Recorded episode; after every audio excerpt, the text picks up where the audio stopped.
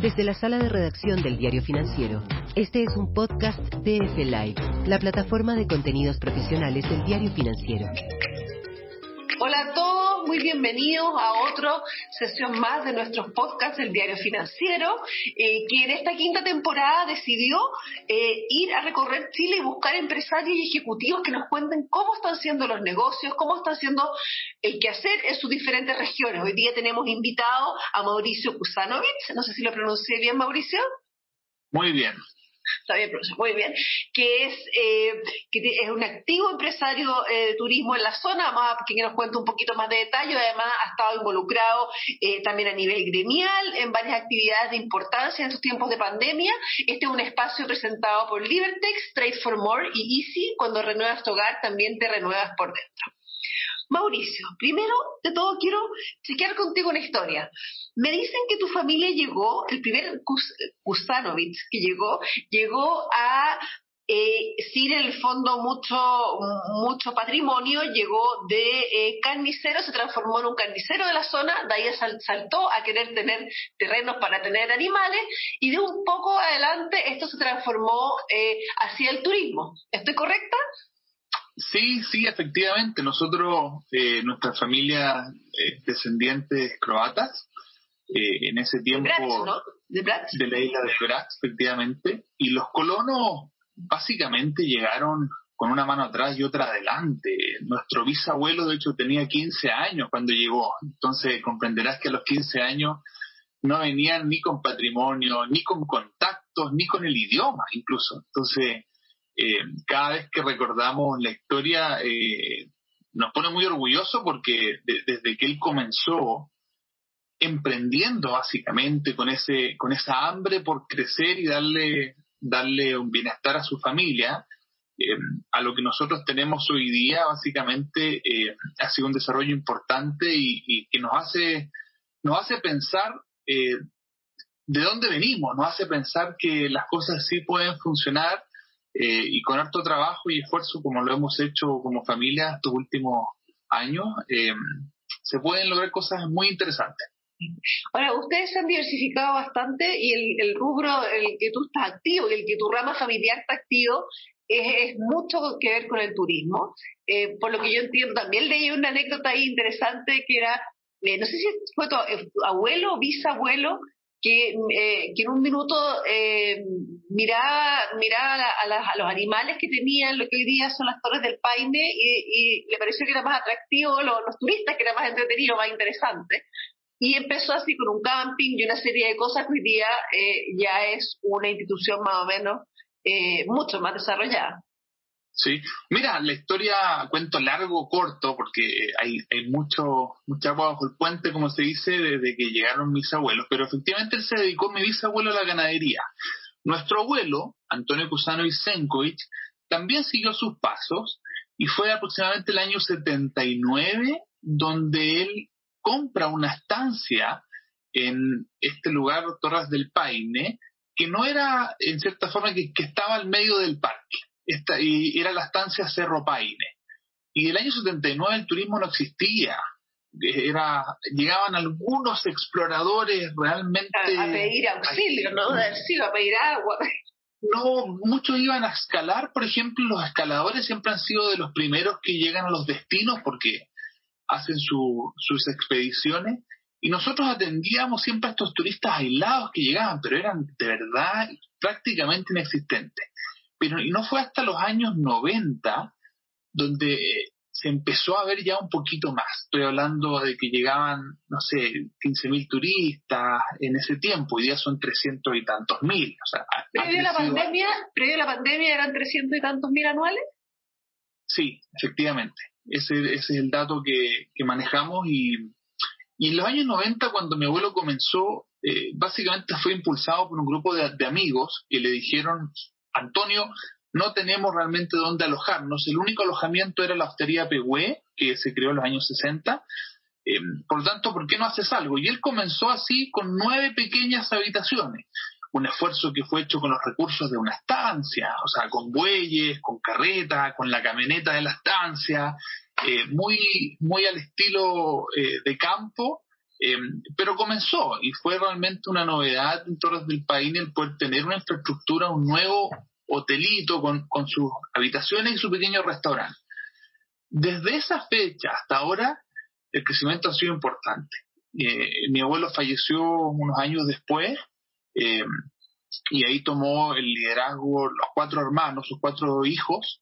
Eh, Liliana Kusanovich ha sido efectivamente la que ha liderado el, proyecto turístico eh, y la verdad que de ahí en adelante siempre ha sido un emprendimiento familiar, con sus altos, sus bajos. Y día suma, además de, estas infraestructuras formales en, en las torres, tienen hosterías también eh, fuera de las torres, camping, una serie de otras cosas, ¿no? Sí.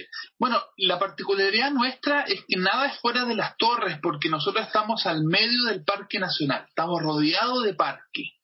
Eh, por lo tanto, cuando el turista llega, básicamente él entra y sale del parque y la reserva hoy, día, porque hoy día es una reserva natural y cultural, y eso ha sido un cambio interesante, porque desde mi abuelo que seguía siendo una estancia ganadera, donde comenzó de a poquito el turismo, lo que nosotros fuimos haciendo es que se desarrolló el, turismo. Nuestros, nuestros tíos eh, fue un trabajo súper fuerte de conseguir los recursos y empezar a invertir.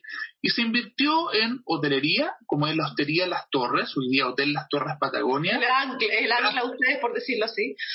Es uno de los productos más, más eh, importantes que tenemos, pero después se creó toda la red de circuitos de del circuito de montaña la W. Y ahí lo que se hizo fue infraestructura para poder hacer el circuito eh, y que están los campamentos y refugios chileno, cuerno, francés, central y cerón. Eh, y por lo tanto, básicamente empezamos a, a trabajar el turismo eh, entendiendo que el parque requería infraestructura, y que eso es súper importante. Cuando pensamos en los destinos turísticos, muchas veces se nos olvidan que no basta con tener solamente un atractivo natural. Porque si fuese por eso, todos los lugares de Chile estarían, estarían con Claro, ahora ahí hay, una, hay un, em, hay una tensión latente que ustedes tuvieron que enfrentar con bastante fuerza hace unos años, de em, incluso con el Consejo de Defensa del Estado, que quería eh, de alguna manera anular esa, esa presencia eh, de ustedes en la zona. ¿Cómo siguió ese conflicto adelante? Eso fue como el 2017, una cosa así. Sí, no, mira, lo que te corregiría es que no es que no es que se trató de anular la presencia. Básicamente somos vecinos con bienes nacionales y hay distintas interpretaciones de algunos sectores en el cual lo estamos tratando. Hay efectivamente hay un juicio, pero eso se está resolviendo por, la ley que corresponde ya llevamos más de, imagínate, casi 60 años de ganadería, cuarenta y tantos de, eh, estando ahí y 25 de turismo. Por lo tanto, en todos estos años hemos tenido una diversos tipos de tanto proyecto, iniciativa. En un principio la relación con CONAF siempre fue un tanto difícil, con mi abuelo, pero hoy día estamos reforestando juntos o haciendo proyectos que de verdad hablan de un destino común. Y ese ha sido un cambio súper interesante porque del turismo, hace unos años empezamos a ver de qué forma administramos el territorio en su conjunto con elementos reales de sostenibilidad y de conservación. Y fue así que encontramos a la UICN, que es la Unión Internacional de Conservación por la Naturaleza, y empezamos a seguir la categoría 5 en términos de, y nos transformamos voluntariamente. ¿La más alta? No, no es la más alta. La más alta es la categoría 1, de ahí viene la categoría 2. Los parques nacionales son la categoría 2, por ejemplo, y que tienen ciertas restricciones y cosas que tú puedes hacer. Nosotros somos categoría 5, entendiendo que somos distintos, que éramos una estancia, en 2013 eliminamos el ganado, por ejemplo, y eso fue gracias a que empezamos a tomar decisiones para dejar el territorio exclusivamente en turismo sostenible y conservación. Por lo tanto, hoy creo yo que los lineamientos con el parque están súper claros, estamos colaborando en pero una cantidad de dinámicas impresionantes, desde rescate en la montaña. En colaborando también en, en, proteger, reconstruir y, cuidar eh, los senderos que, obviamente requieren un esfuerzo eh, constante de, cuidado. Ahora me gustaría preguntarte, Mauricio, una de las cosas que uno ve de fuera del turismo es que esto ha sido un frenazo prácticamente un año y medio, es fuerte y quizá el, turismo agregado de grandes puede, puede, tener las espaldas para soportar el shock. Sin embargo, yo te vi a ti muy activo en una serie de iniciativas, eh, impulsando un turismo quizá mm, un poquito más moderado, con mucho más cuidado, pero eh, llamando la atención de que todo este, esta, este ecosistema que hay en, la zona donde estás tú eh, fácilmente podría verse eh, derrumbado si sigue así mucho tiempo este esta, el impedimento de hacer turismo. O sea, nosotros somos una familia local de Magallanes, no somos un gran grupo financiero que tiene hoteles. básicamente nosotros vivimos eh, para poder desarrollar todo el proyecto en Torres del Paine. Y así como nosotros, hay muchos otros y muchas otras más, mucho más pequeñitos, en donde si no reciben turistas por más de un año y medio, eh, no tienen pan que llevar a su mesa. O sea, el tema acá en Magallanes es bastante drástico, eh, porque nosotros dependemos básicamente, el turismo depende de la movilidad y la transformación que puede darse en algún otro rubro es difícil en el caso del turismo de naturaleza. ¿Cómo, cómo transforma o cómo te transforma? ¿Cuánto tiempo ha estado cerrado el parque en tiempos de pandemia? No, el parque estuvo cerrado solamente unos meses al inicio, ¿ya? Después se permitió como parque. El tema que eh, llegó el 10% de los turistas que llegaban una temporada normal y, y un 10% claramente no alcanza para que la gran parte de la infraestructura, tanto dentro como en Puerto Natales, por ejemplo, que es, una, es un centro neurálgico para las actividades también que hay, eh, no da, no da. Los que pudieron. Hoy día, el ritmo está en un 10%. Eh, y... eso, eso fue la temporada pasada, eso fue básicamente la, cantidad de turistas que llegaron al Parque Nacional comparativamente a una temporada sin pandemia. ¿Cómo ves la, la 2022, 2021, 2022, la que viene al verano? Que yo he conversado con otros, o en este mismo espacio, con otros eh, actores del turismo de otras regiones, y su gran fe es el turismo nacional impulsado por una mayor liquidez del 10% los retiros, etcétera, pero ahí tienen los ojos puestos. Sí, mira, acá hay dos caras como de la misma moneda, en cierta forma, porque por un lado vemos eh, una vacunación en Chile muy interesante comparativamente a los países del mundo. Estamos en top 5, eh, quizás cambió un poco, pero, pero vacunados todos. Pero por otro lado, toda la región metropolitana sigue, sigue en cuarentena. Magallanes, en ese sentido, estamos llegando pronto al 80% de vacunados. Ya se ven que los casos empezaron a bajar drásticamente y la esperanza nuestra es que efectivamente eh, podamos abrir fronteras a los vacunados, a gente que sea segura. Yo creo que acá hay un, hay un, hay un llamado y, a que entendamos que el turismo, eh, hoy día nosotros estamos muy organizados. Los emprendedores en Puerto Natales, las diferentes empresas que están asociados y que son parte de la cadena, nos hemos preparado más de un año con protocolos. Estamos prácticamente listos para poder recibir turistas. ¿De qué países son los turistas que ustedes esperan, o sea, que ustedes habitualmente tienen un gran flujo y cómo están esos países sanitariamente? Porque de alguna manera también no solamente es que las personas estén vacunadas, sino que vengan de países que estén avanzados en la vacunación o en el control del, de la pandemia. Bueno, eh, la verdad que Patagonia tiene está bien diversificado, te diría yo, en, los, en los países en los cuales desean venir naturalmente Estados Unidos siempre es muy importante eh, y Europa, Europa pensando en lo que son los alemanes, los franceses, los españoles, eh, los ingleses también son un gran cliente del parque y de la Patagonia, pensando que no es un turismo que sea, no, es el Caribe, no encuentras la promoción 2 por 1 a, no sé, a 500 dólares. Naturalmente, venir a Patagonia ya es un viaje de larga distancia y por lo tanto vemos que es interesante que los países efectivamente que más avanzados están en la vacunación eh, también son los países objetivos a los cuales Patagonia apunta. Por lo tanto, la esperanza es que, siguiendo todos los protocolos sanitarios, realmente eh, teniendo regulación para entrar, ya sea PCR, vacunados, con el carnet, pasaporte verde, podamos abrir fronteras y podamos recibir algo de turistas, independiente que la temporada nacional naturalmente todos vamos a abordar al turista nacional.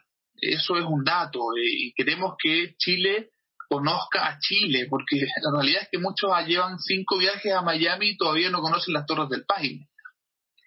Eso es, un, desafío. Ahora, otro desafío interesante, pero que también desde el lado positivo de la zona donde estás tú, es que está toda esta fiebre del hidrógeno verde. Hay una, una fe en que el hidrógeno verde va a revitalizar mucho un montón de una zona donde donde hay pocos nuevos proyectos masivos privados eh, más allá del turismo más allá. ¿Qué, cómo ves tú eso o sea, yo lo veo muy muy positivo. Yo creo que el hecho de que ya Magallanes sea piloto para estas plantas eh, que prácticamente tienen la capacidad, una tecnología, la capacidad de cambiar el mundo y, y, la forma en que pensamos de cómo consumimos los, el combustible fósil. O sea, eh, hoy día son todas planes pilotos, muy interesantes y empresas también... Eh, está partiendo, eh, pero está partiendo como partió en su minuto las plantas de, paneles solares, excepto en Atacama, y hoy día son megaproyectos que aportan energía y que nos posicionan en el mundo como un país, ¿cierto?, de energías renovables. Yo espero que pase lo mismo con Magallanes, con el hidrógeno verde, y que efectivamente eh, podamos ir cambiando eh, la forma en que consumimos el hidrógeno. Conversando bien con, ¿Tú ves conversando bien con el, el, de alguna manera, el proyecto turístico de largo plazo que ustedes tienen? O sea, ¿ves que eso conversa con, el, con cómo ustedes quieren proyectar eh, la zona? O sea, es que es tremendamente complementario. Imagínate que en algún minuto podamos soñar que toda nuestra flota de vehículos esté funcionando con hidrógeno verde, que el turismo pueda ser carbono neutral, eh, y así yo creo que esto solamente suma, y ni siquiera solo para Magallanes, esto es un, es, una, es, un, es un piloto que puede ser ejemplo para el mundo. O sea, el, hidrógeno verde hoy se ve muy interesante, no sé los desafíos futuros, porque efectivamente todavía quedan, quedan por llegar a los volúmenes, por llegar a los precios para ser competitivo con el combustible normal, pero lo interesante es que no, no requiere un cambio de tecnología y eso creo que, que podría ser un paso intermedio por ejemplo, el, tener un vehículo eléctrico, y te pongo, eh, requiere, un cambio de motor, un cambio de vehículo, es un cambio completo. Pasarse al hidrógeno verde, a una, a una benzina, ¿cierto?, eh, eh, que es producida de esta forma, se usa el mismo motor. Y eso yo creo que es una transición interesante. Estamos conversando con Mauricio Kusanovich. Mauricio es un empresario turístico eh, relevante, eh, eh, parte de, su foco están las Torres del Paine, además es miembro de la Asociación de Empresas Familiares, que nos ayudó con su contacto, así que aprovechamos de agradecerle. Mauricio, ahora me gustaría llevarte al campo más que de la política, de, qué está pasando en la región a nivel de, cambio. Tu familia además tiene activos miembros en, en diferentes cargos, o sea, tiene varios primos de segundo grado, primos, yo creo incluso directos que han asumido cargos políticos. Y en tu región además hay un uno de los precandidatos presidenciales. Cuéntame cómo ves tú eh, eh, a la región inmersa en una discusión política candente este año. Sí, bueno, primero, nosotros hoy día no, tenemos cargos políticos, solo para aclarar. Cusano y ¿no? No, mira, sí, son es una familia grande y, tenemos primos lejanos y, de tercer, ah. cuarto grado. Entonces, de la familia directa, por lo menos quienes tenemos los, el proyecto en Torres del Paine, no tenemos cargos políticos. Mi tía en algún minuto participó y, fue intendenta, por, fue intendenta por un tiempo eh, y fue una experiencia muy interesante, aportó a la región todo lo que pudo. Pero hoy eh, nosotros estamos aportando lo que podemos del sector privado y creo que es una, un aporte muy importante en general. Sobre la región, eh, yo creo que es una etapa difícil en general para Chile, hay mucha incertidumbre y eso lo que siempre el, al empresario no es el empresario no es amigo de la incertidumbre porque por último uno necesita pronosticar, necesita planificar a mediano o largo plazo y claramente los procesos que estamos viviendo genera incertidumbre, la incertidumbre política también en Latinoamérica. ¿Te refieres a la constitucional principalmente o a, o, a, una presidenciales con modelos económicos o modelos de sociedad muy diferentes? Eh, yo creo que un poco a ambos. O sea, creo que todo este espectro, piensa que cuando un extranjero está e, evaluando en qué país invertir o, o cualquiera de afuera, todas estas cosas hacen ruido y Latinoamérica, ya sabemos, no está exenta de, de, temas políticos. Somos una región que cambia mucho. Un día sale alguien de derecha, otro después de izquierda. Vemos lo que está pasando en Perú. Eh, claramente en Chile vemos dos modelos de desarrollo completamente distintos dependiendo de qué candidato sea. Entonces, eso genera eh, genera incertidumbre. Yo creo que íbamos a tener un, periodo donde las inversiones van a estar mirando qué sucede con Chile. Y lo vemos a nivel local, internamente. como familia, hay algún proyecto? Porque ustedes se han ido expandiendo eh, progresivamente. La pregunta es si los proyectos que tenían pensado los, los congelaron post pandemia o los congelaron post pandemia y decisiones políticas. Yo creo que es una mezcla de ambos. Eh, la pandemia claramente te genera un impacto a los flujos de caja, por lo tanto eh, es un retroceso de, de, hartos años, yo creo, al menos dos años, en proyectos que tú querías invertir y, arriesgarte, en decirte ahí que, mira, nos dimos cuenta que el mundo era más, eh, quizá habían elementos que lo hacía más incierto de lo que pensábamos, hay cosas que ni siquiera esperábamos, como una pandemia, eh, y vamos a tener que tener los resguardos en el futuro. Significa tener tu colchón, ser responsable financieramente, etcétera. Eh, y eso afectó. Pero también afecta el hecho de que de, la incertidumbre política, de los modelos de desarrollo que quisiéramos tomar. No significa que uno va a parar las inversiones en, completo, pero, pero al menos te hace pensar, eh, te hace pensar. Y básicamente, es decir, ¿cómo va a estar Chile de aquí a cinco años más? ¿Van a ser mis proyectos eh, interesante, ¿Qué sostenible. ¿Qué proyecto tuyo, qué proyecto que ustedes tenían mirado, eh, que ustedes tenían proyectado, qué, qué, sueño hoy día está a la espera? Mira, bueno, yo creo que siempre, eh, a ver, Torres del Paine en general es un, es un proyecto en sí mismo y es un desafío en sí mismo. Eh, creo que acá nosotros estamos eh, muy involucrados con los diferentes actores de la, de la comunidad tanto empresas como personas, ¿cierto? Eh, hay toda una comunidad de Puerto Natales que está esperando la diversificación del Parque Nacional Torres del Paine. Creo que eso, eso hoy día es clave porque estamos viendo... ¿Tú me, lo explicas un poco más? ¿Qué, qué te refieres específicamente? Me refiero a que por muchos años Torres del Paine ha estado como está ahora. Tenemos dos senderos en los cuales el 100% de los que quieren hacer senderismo los utilizan. Hay senderos que tienen una demanda importante. Debes haber escuchado en algún minuto que Torres del Paine ¿cierto? ya está lleno o está colapsado o hay muchos turistas. Y eso se da solamente... Se en Torres del Paine, dicen. Bueno, y eso se da en algunos momentos de la temporada solamente porque nos falta diversificación del destino. El 95% del parque es zona intangible o primitiva y no se puede tocar. Y eso, y eso es porque tenemos un plan de manejo que no está actualizado y que tiene que abrir otros sectores. Entonces, nosotros como, como familia estamos dispuestos a diversificar dentro de nuestro ámbito, que es parte del territorio que tenemos, y apoyar esta iniciativa. Otros, armar otros senderos, otros proyectos que estén ligados a otras áreas. Pero por supuesto, diversificar lo que hoy día está, porque hoy día estamos recibiendo turistas de diferentes partes del mundo, y que esto, en 10 años más, necesitamos abrir, necesitamos generar otros senderos, otros productos, otras navegaciones. Eh, yo creo que eso es un proyecto súper, súper interesante que todos están esperando eh, y que naturalmente con la pandemia como que todo, es como que todo se retrasó un año y medio, eh, dos años.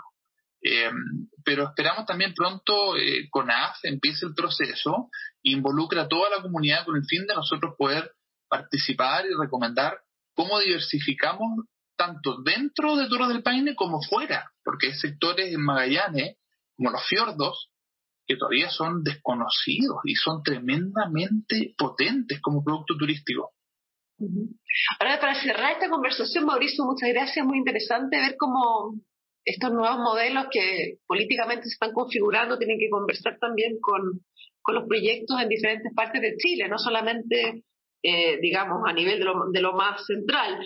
Eh, te quería pedir salirnos un poco de nuestra conversación de negocio y que le recomendaras a nuestros auditores, un poco para soñar en estos tiempos de pandemia, eh, algún dato especial, alguna visita especial, tú que el fondo, por lo que estuve viendo además en tu Instagram, eres un gran admirador de la naturaleza, muy viajero dentro de la región. ¿Qué, le recomiendas a una persona que, que ya ha hecho lo tradicional, que ya fue, hizo la WD, ¿qué, qué le recomienda? Mira, me voy a quedar en la región eh, para un poco potenciar aquí Magallanes. yo creo que lo tradicional puede ser, como tú dices, la W, o, ir a Torres del Paine por tres días, ¿cierto? y quedarte en un hotel. Pero primero el parque o alrededor hay muchos sectores sumamente interesantes eh, y que en general la gente no conoce. Los fiordos, como te explicaba, yo creo que, es un, tremendo atractivo el canal de las montañas, que hoy día no hay mucho producto porque falta oferta.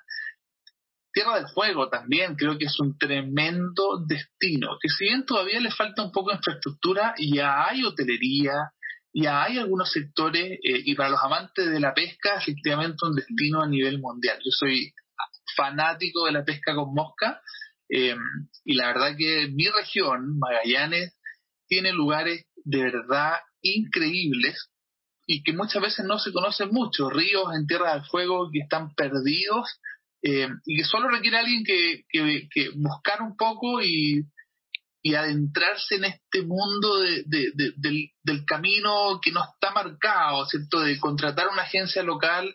Hay muy buenas agencias locales de pesca con mosca, eh, de hacer trekking en diferentes sectores, eh, pero hay que buscarlo, hay que quererlo porque si uno se queda por lo que está en venta en línea puramente, de repente no, está no a estos tesoros, como dices tú. Así que bueno, muchas gracias por esta conversación, eh, Mauricio, em, y a nuestro, todos nuestros auditores los dejo invitados a otras conversaciones de esta quinta temporada con empresarios y ejecutivos de otras regiones para que nos vayan contando cómo se ve Chile este 2021 y cómo ven los planes post pandemia. Muchas gracias, Mauricio, por tu tiempo. Muchas gracias y dejo a todos invitados a Torres del Paine a Reserva Las Torres. ¿Estamos, Caro? Esto fue el podcast de F-Live, la plataforma de contenidos profesionales del diario financiero. Después de estar tantos meses en nuestro hogar, nos dimos cuenta de tantas cosas. Que si cuidabas a tu hogar, tu hogar te cuidaba a ti. Que una pieza podía ser tu dormitorio, un gimnasio, una sala de clase y tu oficina. Te diste cuenta que cuando ordenabas tu hogar te sentías mejor. Y que cuando le dabas un nuevo estilo a tus espacios, algo en ti cambiaba, porque cuando renuevas tu hogar, también te renuevas por dentro. Easy, renueva el amor por tu hogar.